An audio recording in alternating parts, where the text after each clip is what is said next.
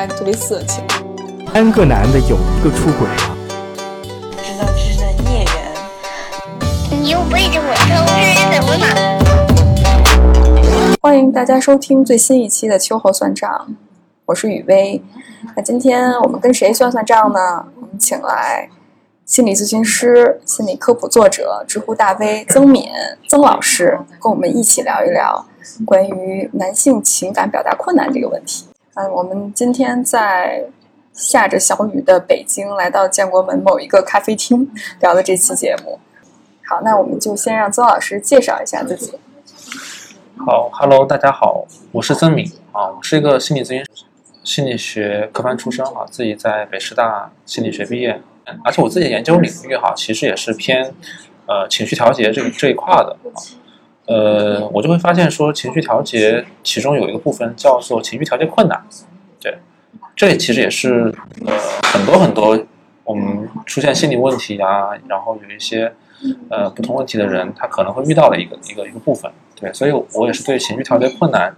这样一个方面很感兴趣，而且我发现说两性在这一块的它的表现会不一样，特别是男性在情绪表达、情绪调节的困难上会更凸显一点。所以今天很高兴能跟大家去分享这个话题。大家做文献分享的时候，就是有有有一个做家庭治疗的一个研究方向，探讨什么呢？探讨就是夫妻沟通模式。嗯，然后夫妻沟通模式里面有一有有一种模式是非常常见的，叫做叫做。妻子要求丈夫回避型，就是妻子不断的去提要求、提需求，说我要这个，我要那个，我我你你怎么就是对吧？就是不断的去索取或者不断的去提需求、提自己的要求，并且表达自己的情感，然后丈夫就不断的回避，我不理你啊，你不要找我。然后刚开始是在场回避，后来慢慢就不在场，我就加班，我就不回来。对，对，就这种这种这种这种沟通模式是非常典型，而且很多。对对，然后当时我看到那个论文里面，其实有一种解读，我觉得还挺有意思的。那个解读是说，嗯，为什么会形成这种模式啊？这种模式其实是一种一种权力不不对等的一种表现，就是只有权力小的一部分，就是权力弱势的部分的人，他才会提需求。我觉得我弱势了，我要争取更多，所以所以其中往往在就是它体现的哈，当然这是它的一个社社会学角度的一个分析，就体现的说，在现在的一个婚姻关系当中，其实女性还是弱势的。对，所以他就不断要要更多的家庭权利，他就会他就会要求，啊，他会要求很多很多东西，然后那个那个所谓的权利的掌控者，他就会回避，对吧？你要求更多权利，我不理你，啊，所以他他当时有，当然这是一种解释哈，不是不是唯一的正确的解释，它这是其中一种，我觉得还挺有意思。嗯，对你这么说让我想起来，我周围很多女性，尤其是呃家庭条件特别好的女性，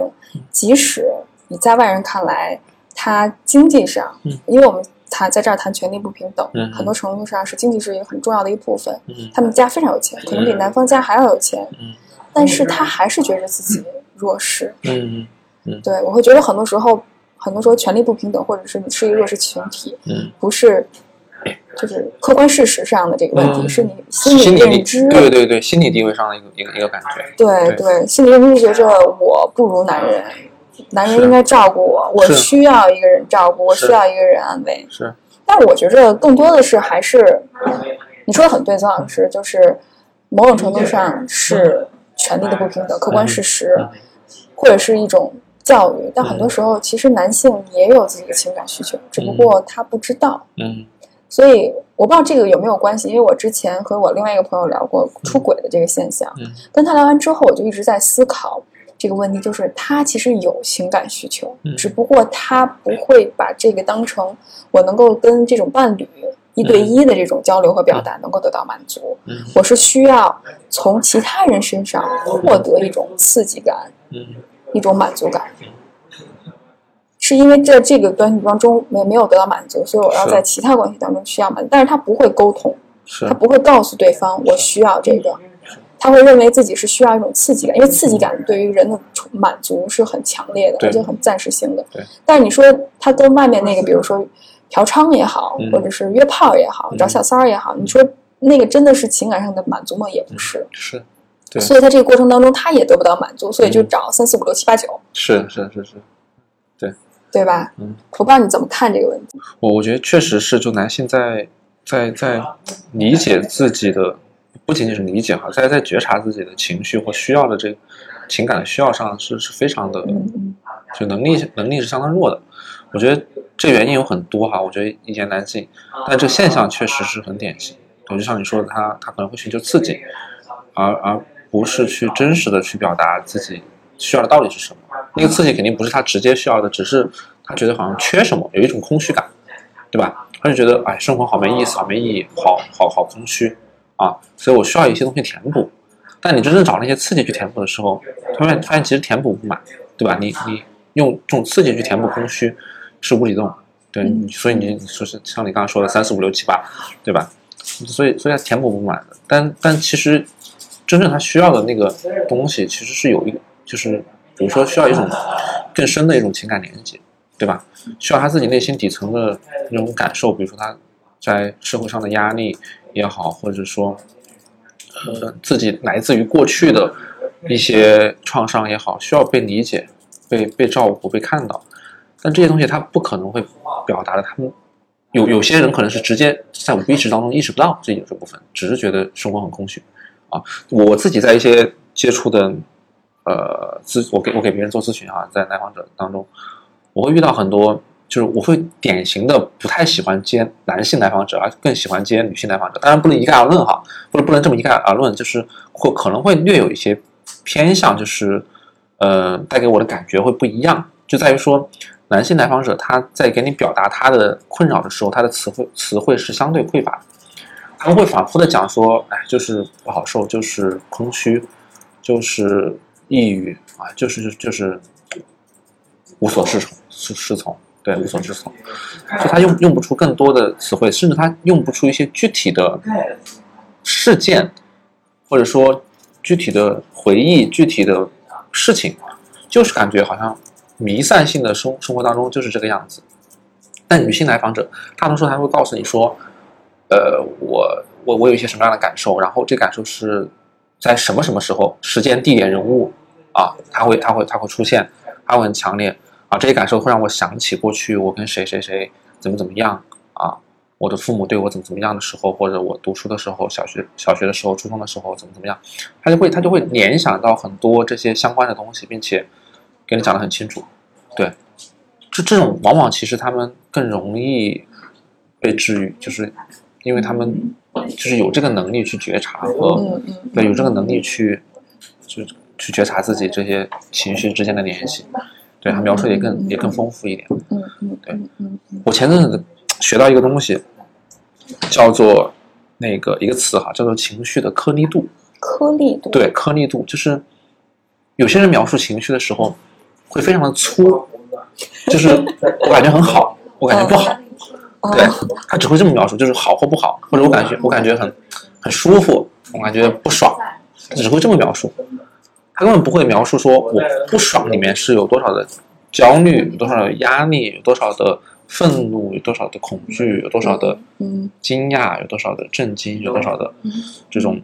不同的这种感受啊，他不太会用非常具体的词汇。去描述它，呃，越有就是我当时去听到这个词的时候，是听一个正念书写的一个课，然后他他描述他做了一个比喻，他说就像我们看彩虹一样，呃，我们情绪其实也是一个彩虹，彩虹其实颜色不仅仅只是七种，它其实是在七种之间是一个过渡的色彩，是一个光谱，它会有很多很细微的变化啊，所以所以就是这其实就是一种。你能分辨出，就是色觉上你能分辨出多多细微的差别上，呃，每个人的颗粒度是不一样的，那情绪也是一样，对，就是每个人能分辨出那个微妙之间的那个那个那个差别。那女性会会更强，会强很多，嗯，男性会差很多，对。而且我会发现，我跟女性朋友交流的时候，他们说情绪完之后，他们会自我分析，就挖掘情绪背后的。为什么？嗯，他们甚至可以分清。虽然我是，比如说对方说了一句让我觉得非常不爽的话，会生气，但是我能发现引发我背后的是，比如说我之前跟某个前任，他这么跟我说过，所以让我记起了之前的创伤或者是原生家庭的问题。甚至有的时候他会觉着可能就是我大姨妈来了，我心情不好，就他能分辨这个情绪背后的一些需要。但我很少看到我的男性朋友，尤其是直男朋友，他能够有这种觉察能力。嗯，我觉得这是这是男性面对情绪的时候的一种行为模式吧，惯常的模式。嗯，就是就是回避和压抑，回避和压抑。对，嗯，我回避他，我不去看他，或者是说他非常强烈，我回避不掉了，那我就压抑他，嗯，我我就我就我就忍着，我就我就让他不要不要表现出来。嗯，对慢慢的、慢慢的、慢慢的，这些东西就会在他的意识层面就会就会被压抑掉，所以他就他就感觉不到，或者说他体现不到，有时候会以莫名其妙的方式表现出来，比如说，嗯，我之前其实是一个朋友啊，也也不是也不是客户，是个朋友，嗯，他就莫名其妙的一天突然出现一些身体反应，就呼吸不畅，感觉濒死感。对，就是典型的那种，有点像这种急性焦虑或者惊恐发作的那种那种感觉。然后他就去医院看，他就以为自己身体出了问题，对，就觉得好像啊，我是不是呼吸出了问题？特别是在疫情期间，还很担心，对，很很担心是不是被感染了或怎么样哈，有有这种有这种有这种问题，对，然后检查一遍之后，发现身体全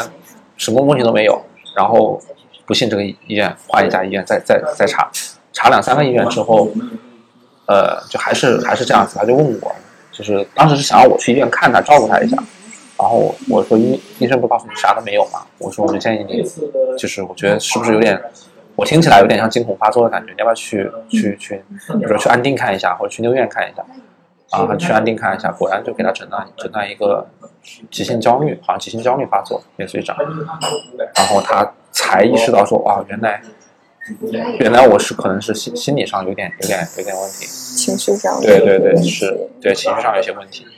嗯。不然的话他根本意识不到，他就是会以其他的方式去表现表达出来，对，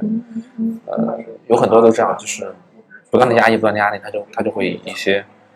身体症状出现，对。嗯嗯嗯这种这种情况，其实在专业上有一个有一个有个典型现象啊，叫做抒情障碍。抒情障碍，对，抒情障碍就是表述的述，表述情绪，抒情障抒碍。情障碍，对，这个这个这个在人群中的比例其实相当不低，啊相当不低。我印象中大概得有百分之十左右。对嗯嗯嗯啊，就他们是完全无法表达自己的情绪，甚至感受不到自己的情绪。嗯嗯嗯这种人，当这种人遇到，比如说他患抑郁症或者有一些抑郁情绪的时候，往往是更难更难治疗的，对，病程可能也会更长，就是因为他们根本捕捉不到自己的问题在哪。嗯嗯。那曾老师，你自己作为一个男性来讲嗯，包括你从小生长这个环境，嗯那你觉着你是鼓励被表达情感的，还是更多时候是被压抑的？我觉得，我觉得我的成长经历其实还算一个不太典型的男性成长的经历哈，但其实也是有很多相当多的，就是不被鼓励去表达情感的一些经历。对，呃，就比如说我我印象中一个很很典型的，就是我大概很小的时候，一个小片段啊，就是我我印象中很深刻的，就是很小的时候，可能小学的时候，那时候小学生其实对于父母其实依赖程度还是挺高的，对吧？然后我一个人在那玩，然后玩着玩着，我特别想叫我妈，然后我就喊她，然后他就我忘了是他跟我说的还是爸跟我说的，就是说你都多大了，为什么总是叫叫你妈妈？对你就是有一种你你这么做是不是这么做羞不羞耻那种感觉，就质问你，你就你就会感觉到说好像，而且当时他说什么一个男子汉得怎么怎么样，好像就是对于性对于对于男性的这样一个教养和教育，就是让他变得更变得更更坚强、更强大，然后更这个强大里面包含一种更更冷酷、更无情、更更不能够依赖别人、依恋别人啊，不能够不能够依依恋你的母亲，不能够去可能泛化出来就是不能够依依依赖女性，对啊，这种感觉就会。我我我对这个小事印象还挺深刻的，虽然具体细节不太记得，但是带给我的感觉就是这样子。对但但我自己的成长经历可能还好，我一直呃就是不太，虽然就是这个影响我了，不太不太依赖我的父母，但我其实跟我同辈之间的这种关系还处的不错，对，所以我一直以来就是小学、中学、大学，其实都会有很多就是交心的朋友，就真的是会交流情感的朋友，对，所以这个部分其实是在满满足我，然后我从朋友身上。呃，这种交流过程当中去有一些正向体验，我也我也学会怎么去表达自己的情感，对。但确实从父母从从长辈的教育来说，啊，确实是是在压抑我的那个部分。那你周围的这些朋友，尤其是鼓励你表达情感、你能够自己交心的朋友，大部分是男生？大大部分是女性。女性。对，大部分女性。对我自己觉得也挺奇怪的。其实我一直以来跟男性的。关系的处理，我我觉得是有点问题的。对，这个问题可能也是体现在说，呃，觉得好像，呃，不太能够交心。就是我我自己觉得交心的一个定义也是，就是能不能够去谈情感，去谈去谈感受，谈体验。对我觉得，就是一旦你跟一个人能够谈感受、谈体验的话，多少你能够，就是知道他的真心，对吧？你这时候你会有安全感，跟他跟他交往。不然的话，你就会有一种感觉，说我为你付出真心之后，我是不是会被你伤害，对吧？可能会有一种保护、自我保护这种姿态在这个地方。所以，所以很多时候跟男性的这种交往当中，就很难触碰到这个部分，但跟女性就很容易。而且我不知道为什么，我天然的就是有很多女性愿意跟我讲她，当然也可能跟我学心理学之后也会变得更多。但但其实学之前也有也有相当的女性会愿意跟我讲，对他们的困扰、他们的内心的感受、他们。对，读书的时候会讲学习上的一些困困扰，人际交往上的困扰；工作之后可能更多就讲一些压力啊、人际间的困扰、亲密关系的困扰。对我，我就听到这些很多，听听到这些他们分享自己的感受的部分，我就会天然觉得安全。对我跟他们讲，就就不太会有问题。嗯，对对，而且听了很多之后，慢慢也学会。对，学会怎么去表达。因为我我周围也有很多男性朋友，那我听他们的叙述，就是感觉自己周围男性的朋友特别少，嗯，就更多的是在一起聊一聊打游戏啊、运动啊，或者是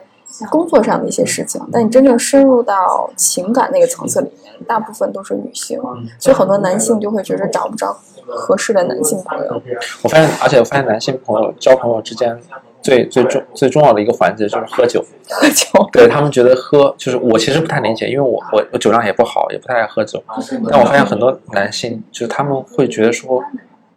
酒喝喝到几巡几巡之后，自己的表达欲望就会出来。是不是也是放下那些？对，就是对，就是因为酒是抑制剂嘛，它抑制你的那个理性思理性思考和控制的那个部分，所以你你控制自己情绪的那个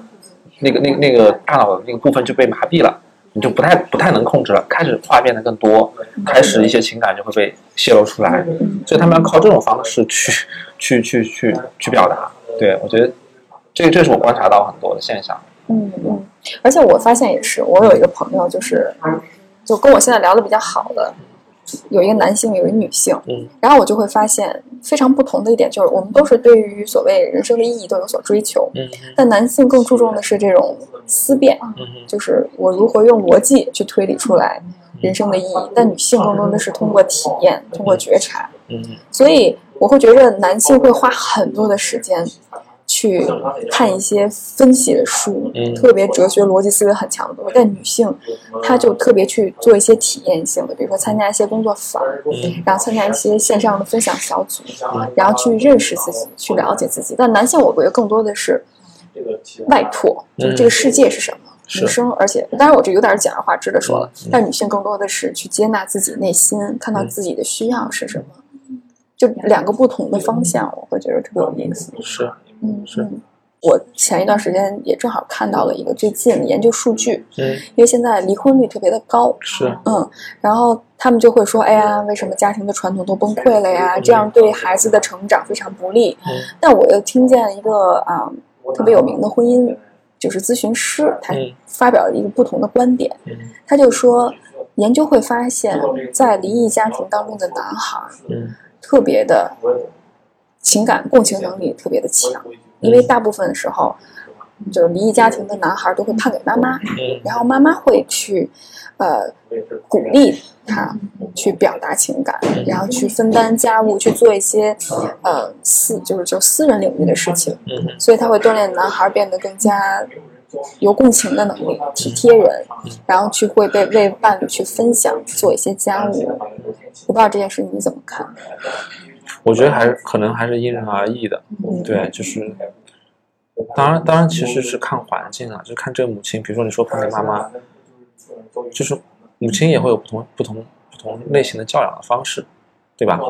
呃，我觉得更重要的就是当一个当一个男生他表达情绪的时候，是不是被允许的？对，可能母亲会更更容易允许他表达情绪，对，当他们离异了，他们不开心，对吧？他他有很多很多负面的感受表达出来的时候，是不是被允许、被接纳？对，对，而且我因为做这个节目之前，我也跟很多女性朋友聊过，嗯。然后就收集一些相关的问题，嗯。然后他们就会觉着他们的伴侣，尤其是直男伴侣啊，他们就会觉着，嗯，就好的情感不表达出来，坏的情感更也不表达，就是说爱你是肯定不可以的，觉得丢人。呃 然后如果遇见比如说工作上烦心事儿，嗯或者是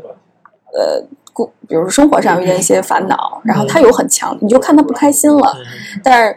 我这些朋友就会说啊，那你要不要跟我讲一讲？嗯然后他们一般男性的这个伴侣都会说，就说出来也没有用啊，嗯。然后说出来又没有办法解决，还给你增加负担，我就不说了。是。对啊，然后特别害怕对方看不起你，是，然后觉着你要说出来之后，觉得自己特别丢人、丢面子、伤自尊，觉得自己不是一个称职的男朋友，或者是老公，或者是伴侣。是。对，那对这件事你怎么看，曹老师？我觉得其实也是，就是这个社会评价或者他成长经历当中的教养的方式，给内化到心里去了，形成这么一个印象，就是呃，表达情感是脆弱的。对，所以为什么说呃，我表达出来会给你添烦恼，对吧？我表达出来也没有用，没有用体现表达是什么？表达就是，就是这是弱者的行为，脆弱的行为，对吧？别人说我我被一个事情所困扰了，所难倒了，那意味着我我好像很弱。对，很多男性会会这样的一个姿态。对，嗯，他以这样的姿态的时候，他就会会防御嘛，不会表达。但其实我个人会觉得说，这并并不是这样子。嗯，对，我觉得并不是这样子，就是情绪、情感，这就是人存在本身的一部分嘛。这跟性别无关，这本身它会存在，就会有这样的东西，七情六欲嘛，每个人都有。嗯，你你能不能觉察，能不能表达，其实是一种是一种能力。对，你能觉察、能表达，反而是意味着你在这方面的能力更强。对，所以所以所以确确实是，就是男性在这方面的能力一直没有被挖掘过，对，被培养过，甚至没有被允许过，有些有些时候。那比如说，宋老师，你作为一个男性来讲的话，当你去表达自己的情感，嗯尤其是在一些公开场合，嗯在不是在私人领域，跟你嗯女朋友或者跟你家人，比如在工作上，或者是在自己的私人关系里面，当你表达自己情感的时候，对方会不会觉着你懦弱？会不会觉着你小题我觉得大做？我觉得很重要一点是，我不在乎。对，就是我真的不会在乎别人，就是我当我表达情绪的时候哈、我真的不太会，只要这个情绪是我真情实感的，我真的感受到了。比如说我喜欢一个东西，我讨厌一个东西，我憎恨一个东西，或我我为一个东西所感动。如果如果这是我真情实感的，我表现出来之后，我真的不会在乎别人怎么评价。对，就是其实我觉得这就是一个筛选过程。比如说我为一个东西所感动，然后啊，我跟别人分享说，我最近看了一个电影啊，那里面的一个什么样的细节，什么样的东西非常打动我啊，让我让我特别感动。我表把这个表达出去之后，其实就是一个筛选。如果这个人给我的回应是他他不能理解，或者他他甚至贬低我这种情感情绪，那我会觉得这个人跟我不是一类人，对吧？而而不会觉得说这是这是什么羞耻的事情，对我会觉得这个正义性在，就是表达人被一个事情所感动，他他是天然的，对，能够跟我一样感同身受的人，可能我会觉得，哎，我可能跟他的关系会更靠近一点。对所以你就感觉情感表达本身就是这件事情的目的，而不是为了表达情感而获获得什么？对。对对对对，它本身就是这种目的，本身就是就是我的需要，对你的需要，对，它本身就是我的需要，就是就人作为人，对对对情感表达是一个其中非常重要的对对需求对之一。对对，只是有一些情况我可能会例外，可能会就是就是，我觉得人这个这个也是存在在每个人心心底里都会有的，就是攻击性的部分。对，就是有时候你对一些事情很愤怒啊，你甚至有有冲动想要去去去复仇、去攻击，这个时候我我可能会谨慎一点，因为这种这种破坏性的情绪去表达的时候，它可能会破坏关系，对吧？嗯，我我可能会更更多的反思一下，激怒我的是什么？对，然后呃，如果能有建设性的、合理的方式去去表达，我就去表达；如果没有，我可能这个部分是不会表达的。对，嗯但我就特别能体会到，就是我跟曾老师在一起，不管是共事也好，还是私下聊天的时候也好，他就是一个特别非典型的那种男性。这种非典型可能就是来自于能够跟你有非常深的情感的交流。因为回想去年的时候，当我在亲密关系里面有很多问题，当我最失落的时候，我那时候咱们正好在广州，是对，然后我跟你讲了我的经历之后，你的一句话真的点醒了我。嗯你说真正爱你的人不会因为利用你的脆弱去伤害你，嗯而是去保护你的脆弱。就这一句话，就一下把我点醒了。我就说，一个男人怎么能够这么理解？就因为嗯对，就很多，因为我跟其他男性去聊天的话，聊我这个问题的时候，他们就说这是男人的本性，这有点一概一概而论了，对吧？嗯对吧？对吧？是就是他们就会以这个为借口，是，然后很多人都说啊，我缺爱，嗯。很多男人都说我从小缺爱，我母亲太强势，嗯。所以我对女性有种仇恨，他就会合理化。嗯。但是你不一样，我觉得蒋老师，你给我一直以来的感觉就是一个很温柔、很平和的人。对对，是不是很多周围的人也会有你对你有这种相似的评价？嗯，也也不算很多，但是我确实听到过类似的评价。嗯，对，呃，可能刚开始我听到这个评价的时候，我还我还会怀疑说啊，这说的是我吗？但我可能听过那么好几次，我慢慢的也觉得自己确实是是这个样子。我觉得很可贵的一点就是你能够跳出自己的这个框架里面，去站在对方的角度上思考问题。因为我和我很多就是女女权主义朋友去聊天儿，我们会觉着为什么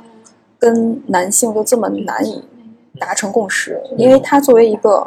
有权的阶级，嗯。他拥有了很多的资源，但是让他去下来，去体会一个弱势的人的生活状态，或者是一种生活现实、社会现实来讲很难。就像一个白人，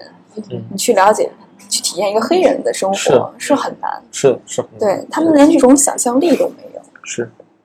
那你觉得，在你成为咨询师的这个道路当中，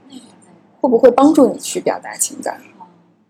或者是你当你去理解别人的时候，会不会有一些障碍？你是如何去克服这些障碍的？我觉得确实肯定肯定是会锻炼我去表达情感，因为我的工作当中就是听别人表达自己的情感，对，所以我见识很多，见识到很多很多丰富的、复杂的、矛盾的、两极化的各种非常极端的情感都见过。对我觉得给我最大的一个启示哈，我的工作当中给我最大一个启示就是，有时候人的情感是很复杂甚至矛盾的。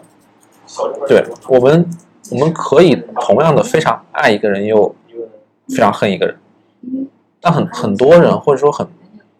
很多现象中，我们其实不太能意识到，或者不太能接受自己，同时又对吧？有这种非常两极化的矛盾的情感，很多人是不愿意接受的。而且，我觉得我们的教育，我们的我们的整个的社会文化，其实也在也在否定这一点。对，就我明显也非常典型的一点哈，就是你看国产电视剧，好人和坏人是非常非常明确的，对吧？对两极非常分明的。那个好人就会让你各方面都好，各方面都伪光正，然后你非常喜欢他；坏人就是无恶不作，所以就是，对吧？彻头彻尾的。他他就会让我们把一个好的情感完全寄托在那个那个正面角色上，坏的情感完全寄托在那个什么，这就很脱离现实。现实其实并不是这样，现实是任何一个人他都可能让你既喜欢又不喜欢，对这种情况是居多的，对，哪怕是我们最亲的人，我们很依赖依赖他，很依恋他的同时，我们一定一定有很多地方对他们很生气、很愤怒、很不满，对吧？就是不是有句话说，在婚姻当中，你一定会有无数次想掐死对方的冲动，对吧？这就就是一个现实，所以我觉得做心理咨询师这个工作，让我观察到最多的、学习到最多的就是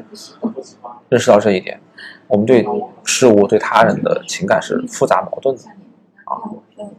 意识到这一点之后，我觉得我对我自己很多很多的感受和经历就就会平和很多。对我就会知道啊，这是这是正常的。对我会允许自己去去去讨厌去。去愤怒，对对我最亲近的人，对，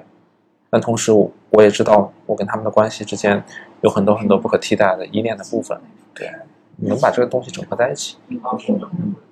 那既然你聊到这儿，姜老师，你聊了很多如何做的这个问题，那我们就在下一个部分就好好聊一怎么做。因为我看了你的那些关于这种情绪控制力的文章，还有一些电子书，哦，我就想跟你探讨一下。就是你作为一个男性来讲的话，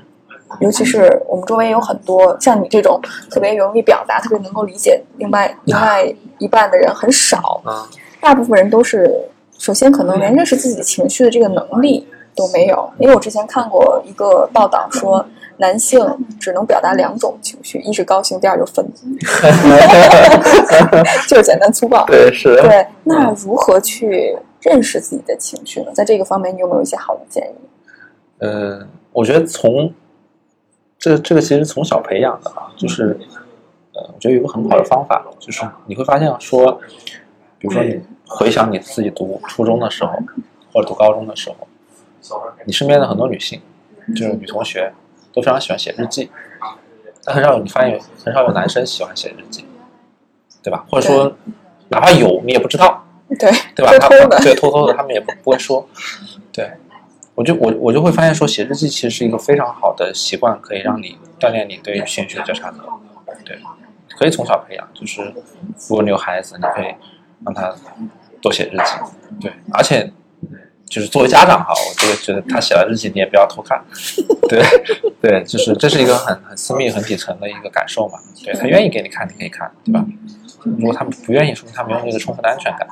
对，我觉得这是一个就是。因为我自己其实从小也也特别爱写一些东西，写这个写那个，然后，然后写一些自己的情绪感受，对，就通过把它写下来，你就一定会发现你不只只只有高兴和愤怒这两种表达方式，一定会有很多很多表达方式，对，我觉得这个这是最简单的方式啊，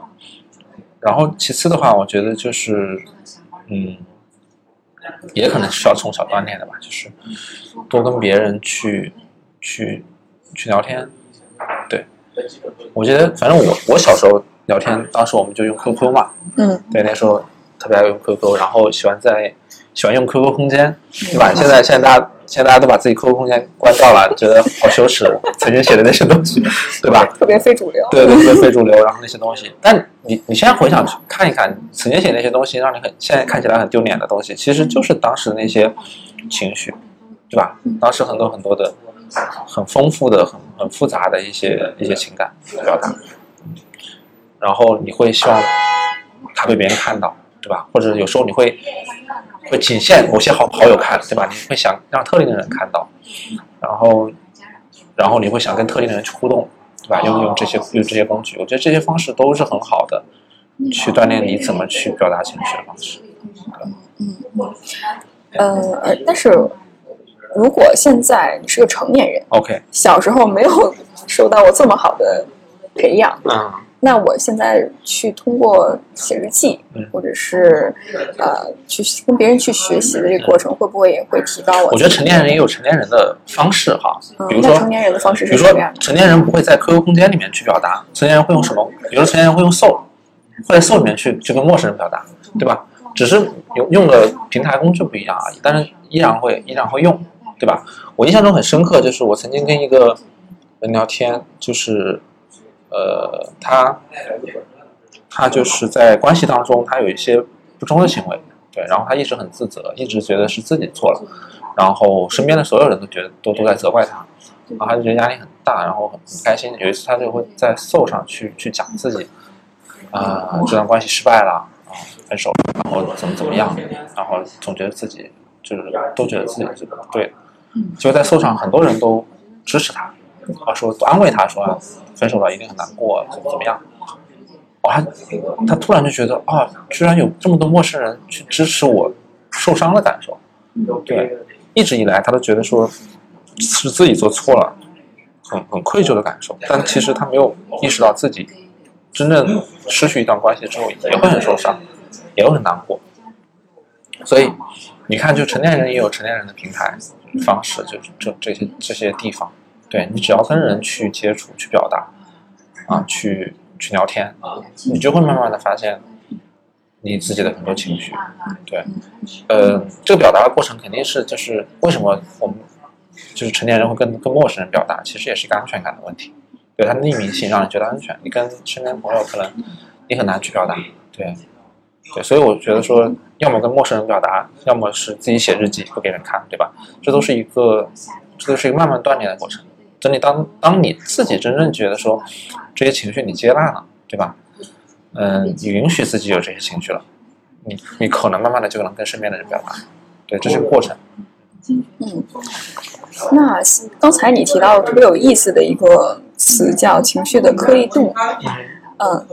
其实也是帮助我们去识别自己的情绪，对，是对吧？但很多时候我们不知道那个东西是什么，当情绪起来之后，可能我们只会简单的命名它为，因为我们词汇局限性，只能简单的命名它为就愤怒，就快乐。嗯那如何能够增强你的这种情绪表达词汇量？如何能够命名它，或者是如何识别它的强度？这方面你有没有什么好的建议？我觉得，我觉得，呃，更多的就是去学习、去观察去看别人怎么表达。对，呃，如果你有很好的女性朋友，你可以跟她学习，去看她的。如果你身边没有这样的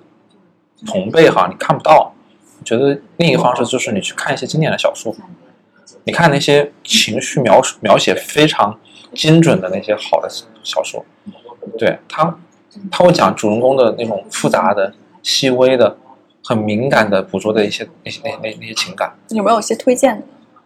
我最近看，我我我我一直以来举的一个例子哈，我自己觉得非常经典的就是村上春树有一本小说嗯嗯叫，就大家很很有名啊，大家都看过《挪威的森林》，对，大家都看过。然后它其中有一个有一个片段，在描写那个男主角跟女主角表达说我很喜欢你的时候，他描述了一个画面，就说那个那个女生问他你你有多喜欢我？那个男生说就像就像喜欢春天的熊一样喜欢你啊。然后女主角觉得很奇怪，说什么叫做春天的熊？他说你可以想象在春天你你看到一个小熊，然后你抱着它从山上滚下去，你看那样子是多么喜欢。对我就觉得哇，你看这就是一个很丰富的想象力的描述。对我觉得情绪有时候其实就是我们内在的一些丰富的想象。我们多么开心，我们多么喜欢，这只是个词，但是你你你一谈到这个词，你就特别想跟你喜欢的那个人去做什么，或者你会想到什么画面，那个才是情绪背后的很更丰富的复杂的那个体验。对，所以所以就是那种看一些想象力很丰富的作作家的一些书，很很有帮助。嗯，对我自己比较喜欢看村上春树的，反正哎，你上次跟我说你跟你伴侣，嗯，也学到很多东西，从你伴侣身上也学到，这能不能分享一下？啊，我跟我伴侣学到有一点，就是这个这个很经经典的，就是我学到一点，说就是前面也讲过，但是嗯，有一点点类似，就是情绪不是那么极端或者说两极化的，它它它不仅仅有时候矛盾，它它也有时候会波动。对我跟我跟我对象有一次就是有一天我跟他我忘了我对他就是送了个礼物也好啊，还是帮他做了一件事儿也好，让他觉得挺开心的。然后他就他就跟我说：“哎呀，我我今天好喜欢你。”然后我当时就跟他开玩笑，我说：“那你的意思是你昨天不喜欢我了？”然后一般的回答就是，一般的人回答就是说：“我昨天也喜欢你，对吧？”他不是这么回答，他说：“他说是啊，确实没有，就是我今天更喜欢你，我确实没有昨天，就昨天确实没有今天这么喜欢你。然后我当时突然就啊，让我很天灵盖开了。对对对对，让我很震惊，然后让我学习到了很大的一个东西，就是我们对一个人的喜欢其实也会波动的，对吧？就是我们好多好多情绪，开心的情绪也是会波动的，不是我我的对象我一直都那么喜欢他，都都那么极端的喜欢他。不是这个，我觉得是正常人都不是，我不能这么说。对，女性女性是会意识到我就，觉得这应该是一个非常，就是这对个对对对对对。大家都应该有的。我觉得男很多男性不一定会 真的意识到这一点的，真的，真的，真的吗？就是你会觉得我爱一个人，就是就像一个就是冰块一样放冰箱里，对对对对对对啊，我觉得男性很多就是这样子，就是就是他不会用程度去描述的，比如说对吧？就是不会说今天更怎么样，昨天没那么怎么样，就是高兴就是高兴，不开心就是不开心，喜欢就是喜欢，不喜欢就是不喜欢。有时候就是就是有点极端。就是有点刻板的，对，有时候不一定很很极端，但是就是有点刻板的，他不会比较我对这个的喜欢，我对那个的喜欢，我我喜欢多少，特别是不会喜比较我今天对一同一个人的喜欢和昨天是不是不一样，对，啊，就很多不是为什么刚刚不谈到说结婚之后很多男男性不愿意跟女生说说爱嘛，说我爱你这个事儿，他就会觉得说我结婚的那天就跟你说了呀，这一辈子就是这样不会变的呀，哇，那对啊女性听起来就是一个致命性的打击，对吧？？对吧？对吧？就是你觉得这个人怎么会这么无聊？对啊，很多很多很多男性就是不会说的，不会说我爱你的理由之一哈，我觉得可能理由之一就是这个，就是我说过一次了，他就是不会变的，而且多少不会变，程度不会变，就一直这样子。我结婚那天做出的承诺，不就是不就是为了达到这个效果吗？就是咱们就是家人了，对啊，啊对啊，？对啊，对啊。但其实，但其实他会变的，嗯对吧嗯？它会变的，就是它会变得更多，会变得更少。今天更多，明天更少，后天又更多，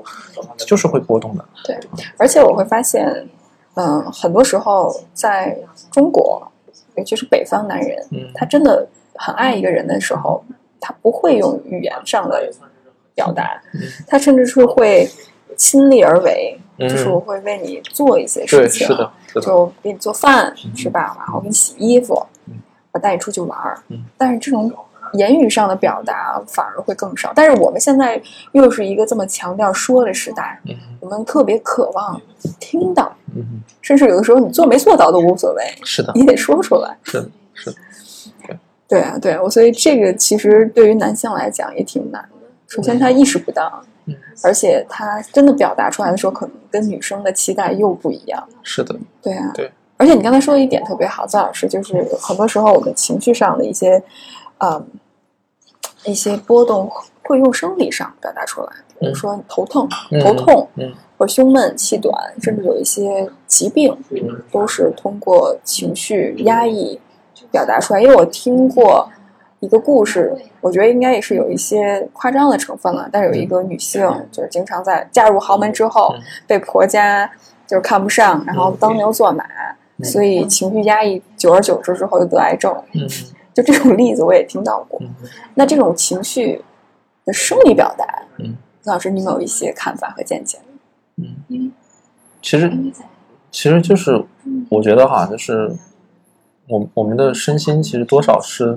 相关的一体的，对吧？就是你如果你的心理状态、你的情绪表达是被是被压抑的话，它不会消失的，对，它会存在于你的身体里面，对，所以所以它有一个机会或者积累多了，它总归会有一次一次表达，对。好的方式就是那种突然情绪崩溃了，你你你通过情绪表达方式，比如说，我记得前阵子那个新闻很火的，就是那个逆行的男子在路上突然崩溃了，大哭起来，对吧？这这是这可能还是稍微好一点的方式，他真的把情绪表达出来了啊，只是他压抑了很久之后，这么多事情压在他身上，突然撑不住了，他才表达出来。还有那种漫长的、慢性的，你不断的有些小的情绪、细微的情绪，慢性的压在你身上。一点一点一点压的时候，你可能没有一个契机说我突然一下崩溃了去表达出来，你慢慢的就会在你身体里去去去积累，有可能以一些身体疼痛的方式或者这样那样不适的方式去去表达出来，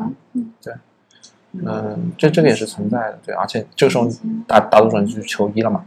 然后可能一检查也没没啥问题，对，对，所以我就觉着听到你说完这个之后，我就会发现，情绪如果不处理的话，总有一天，当它积压到一定程度的话，它会爆发。对，所以早处理不如晚处理。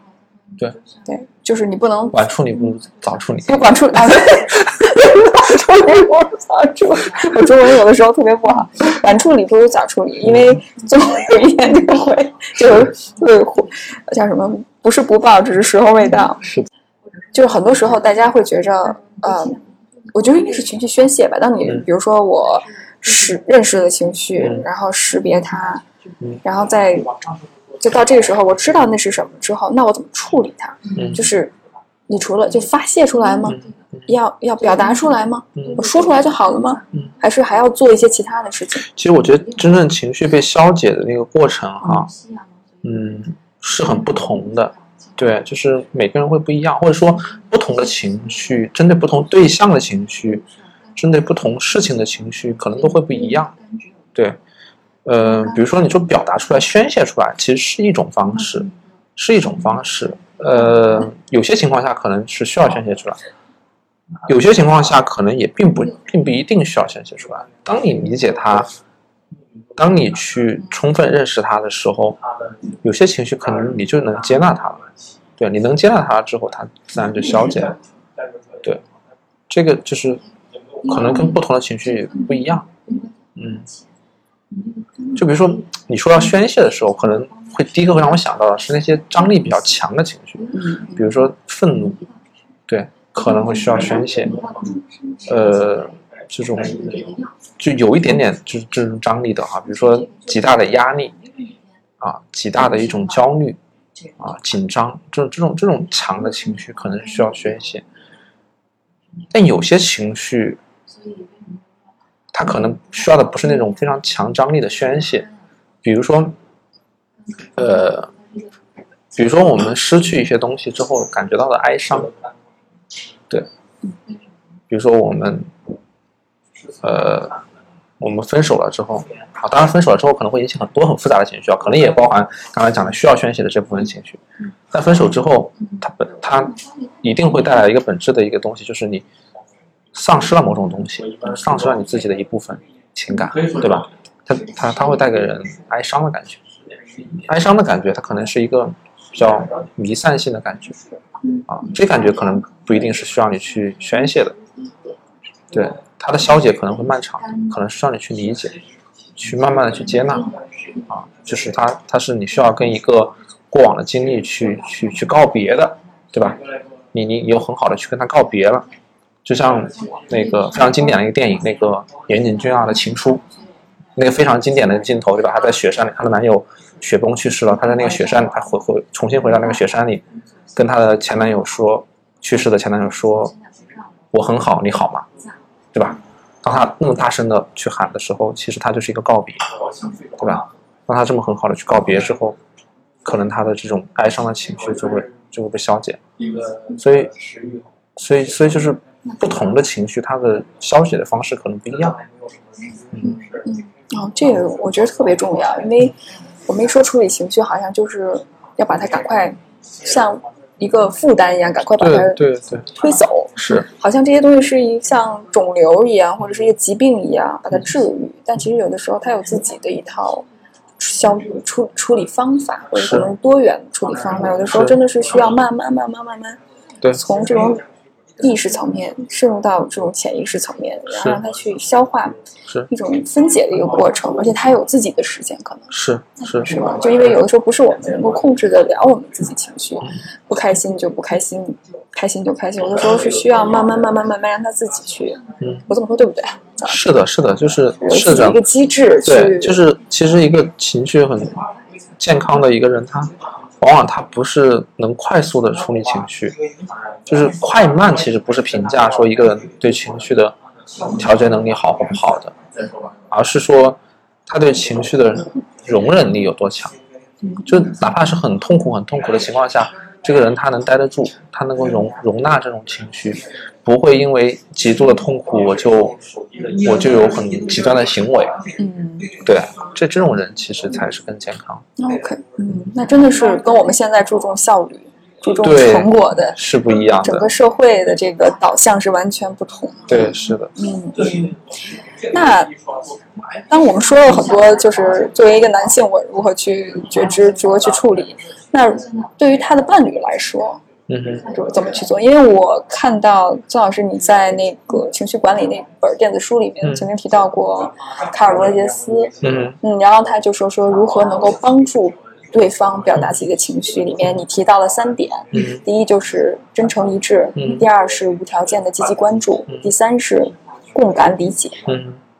但是你也说了，说在这种普通人的交往当中很难做到这三点。是，那如何可以？我们如何去做，嗯能够让对方更好的表达自己，能够创造一个更好的环境？嗯如何更好的去理解对方？你有没有一些建议？我觉得你刚谈的三点特别好哈，这三点其实最重要的那个点其实是无条件、条件积极接纳，就是呃无条件积极关注，就是这个重点在哪？在在无条件。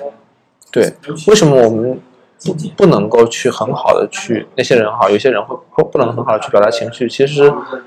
就在卡尔罗杰斯的那个理论当中会提到，就是提到一个词叫做价值的条件化，就是一个人他会觉得自己是不是有价值，他从小到大会会被赋予一些条件，就比如说男孩的成长过程当中，呃，母亲会告诉他说你要做一个男子汉，你你不能哭，啊，哭是软弱的，啊，他就会形成一个条件，这个条件是什么？就是我不哭，我才能得到他人的爱，才能得到母亲的爱。如果我哭了，他我母亲就会不喜欢我，啊，就是所以所以他得到的爱是有条件的，啊，所以他就会他就会变得很很坚强，很甚至变得很冷酷，不表达自己的情绪。那你要打破这个价值条件，你要去条件化，那其实就是要把这个有条件变得无条件，就是你当你的伴侣嗯怎么表达的时候，你你要传递给他，让他意识到说，我我跟你的关系哈，这里面有一些东西是无条件的，对对，有一些根本的东西是无条件的。当然，我们可能很难说一切东西都是无条件的哈，对吧？就是肯定还是会有一些有条件的，会希望你怎么怎么好，但是有一些底层的那些部分啊，你你让他感觉到充分的安全。充分的无条件，这个时候他他可能会慢慢的去去表达自己的一些兴趣。就我的理解是不是就是，即使你们两个有问题，嗯，你会就是即使我们需要处理问题，但是前提是我能够跟你一起去面对，对我能够在是的，甚至一些极端情况下发生，我也不会离开你，是的，我会接纳你，是我会在你身边。但是当然了，问题还要解决，是的，但这是两个不同的部分。是的，嗯而且包括其实，在父母和孩子之间嗯也会有这种，刚才你说的价值条件化。是的，对于中国人来说，孩孩子为什么父母会爱你，是因为你够听话，对对，够听话，对，对你够服从我，你能够听我，然后成长成为我想让你成长的样子。是。是就，很多时候，是不是很多像咱们这代人的话，嗯，我也是从小这么被教育起来的，那如就你就会感觉自己不被接纳，对对，我不被会觉得，接纳不被允许，不被允许，对，甚至是特别是那些出格的事情，当你想去实现自己的时候，你总会有一个旁边的声音就告诉你，你不能这样，你不够好，是，对，所以你不配，甚至是对对对。有声音告诉我，对，啊，而且我还会发现哈，嗯呃，我观察到一个现象，就是当你跟你伴侣吵架的时候，就是跟异性伴侣吵架的时候，男性那一方总是注重解决问题，对是，然后比如说女孩就特别难过，哎呀，感觉不行了，天塌下来了，然后男生说，哎，我告诉你应该怎么办，是吧？你怎么跟你领导沟通，然后怎么跟怎么解决这个问题？但是女孩就说说我都知道，但我就是想让你听我说，嗯。去解决我情绪上的问题。是。然后你告诉我怎么解决，现在我根本就听不进去。是，你怎么看这个问题？这这其实很典型的，就是，呃，这你说这个让我想起，就是有一个心理学家，就是专门研究人们之间的互动，他特地写了一本书叫《人间游戏》，他会讲人跟人之间沟通之间是会玩很多游戏的，其中有个典型的游戏，就他把它命名叫做“是的，但是”。什么叫“是的，但是”？就是两个人，一个人在向另一个人去表达情绪，我我今天特别糟糕，遇到这样那样的问题，另一个人就会给他很多很多建议。这时候另这时候遇到问题的人就会就会回复说：“是的啊，你说的这个东西很有道理，我听过，我也想过，但但是我做不到。”对，这这是最常见人们之间会玩的游戏。就是其实当一个人去描述自己困惑的时候，他他他发出的一个信号是：我有情绪了，对吧？我希望我的情绪被你看到，被你理解，被你安慰，而不是我要解决这个问题。那这个时候你如果要让来解决我的问题，那我就会把我就会怼回去，用是的，但是这个方式。对，所以所以。其实这就是一个交错式的沟通，对，就是我们表面上在讲一个事情，但是我心里诉求和我表面讲的东西不一致，对，所以所以所以我收回来的东西，并不是我期望得到的那个部分，嗯。嗯，所以先还是把情感这部分的对对。接纳它，或者是先处理好，然后再对有有时候有时候，比如说你的对象就是你的伴侣，呃，在表达情绪。说自己很糟糟糕的时候，我觉得最好的方式就是你你别说话，听他说就对，听他说了就可以了。对，但我觉得还是要做一些积极的回应嘛，否则你就跟木头一样。对，当当然当然不是你一句话不说哈，就是你你你，当你有很想去解决他问题冲动的时候，这样的话憋着别说。哦哦，对对，这个特别好，因为我之前遇到过，我之前的前任有一个就是，当我表达情绪的时候，他就干瞪着眼看着你，啊，你觉得他在听？但是没有任何反馈，你就感觉跟一个木头在讲话。的，就是有些人，特别男性，为什么那么想快速的让你的伴侣不要哭了，让他马上能够开心起来或平静下来？其实是因为他不能容纳自己伴侣出现这样的情绪，因为伴侣出现这种情绪之后，会会会干扰到他，他自己觉得也很糟糕。啊，我我都没法很好的去安慰我的对象，好像意味着我很糟糕。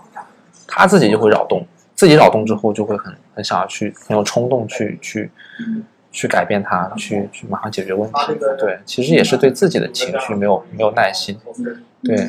也是一种不接纳对不接纳自己的情绪的表现。对，是的。OK，所以他这是也是一种能力。对，所以这种能力也需要培养。所以当这种事情发生之后，其实两个人都需要